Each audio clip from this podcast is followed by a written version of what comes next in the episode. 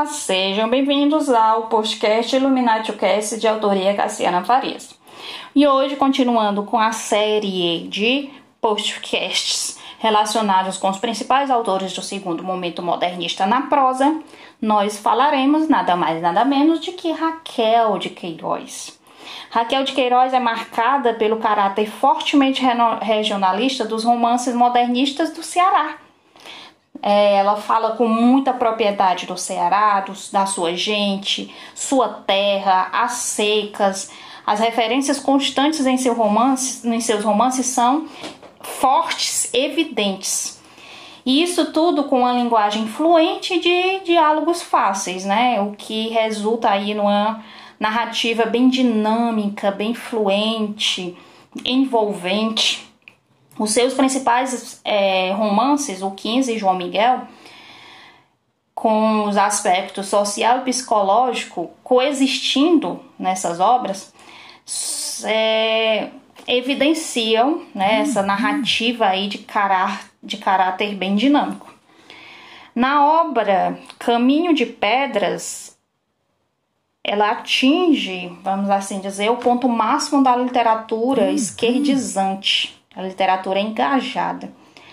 Talvez seja um dos romances mais social e mais político de Raquel de Queiroz.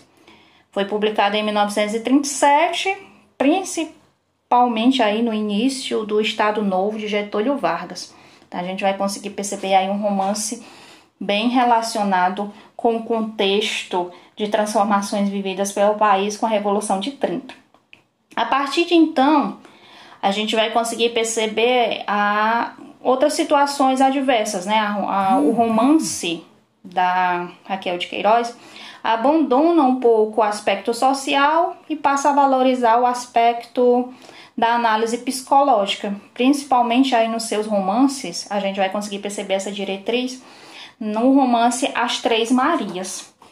Raquel de Queiroz é reconhecida né, nacionalmente, mundialmente, e a título de instigar a leitura, de fazer com que vocês percebam, percebam uma obra profundamente bem elaborada, bem fluente, com características aí bem regionalistas, eu indico a leitura da obra O 15, que vai retratar aí a temática da seca, as dificuldades, né, as desigualdades sociais, a mão de obra barata, o, o movimento migratório, miséria, fome. Leiam a obra O 15 e admirem essa autora, escritora, que nos traz um legado muito grande aí dentro de um contexto nacional, escritora cearense. E apaixone-se pela essa, essa narrativa, por esses romances fortemente regionalistas da altura. Beijos, até o próximo podcast com mais alguns autores do segundo momento modernista na prosa.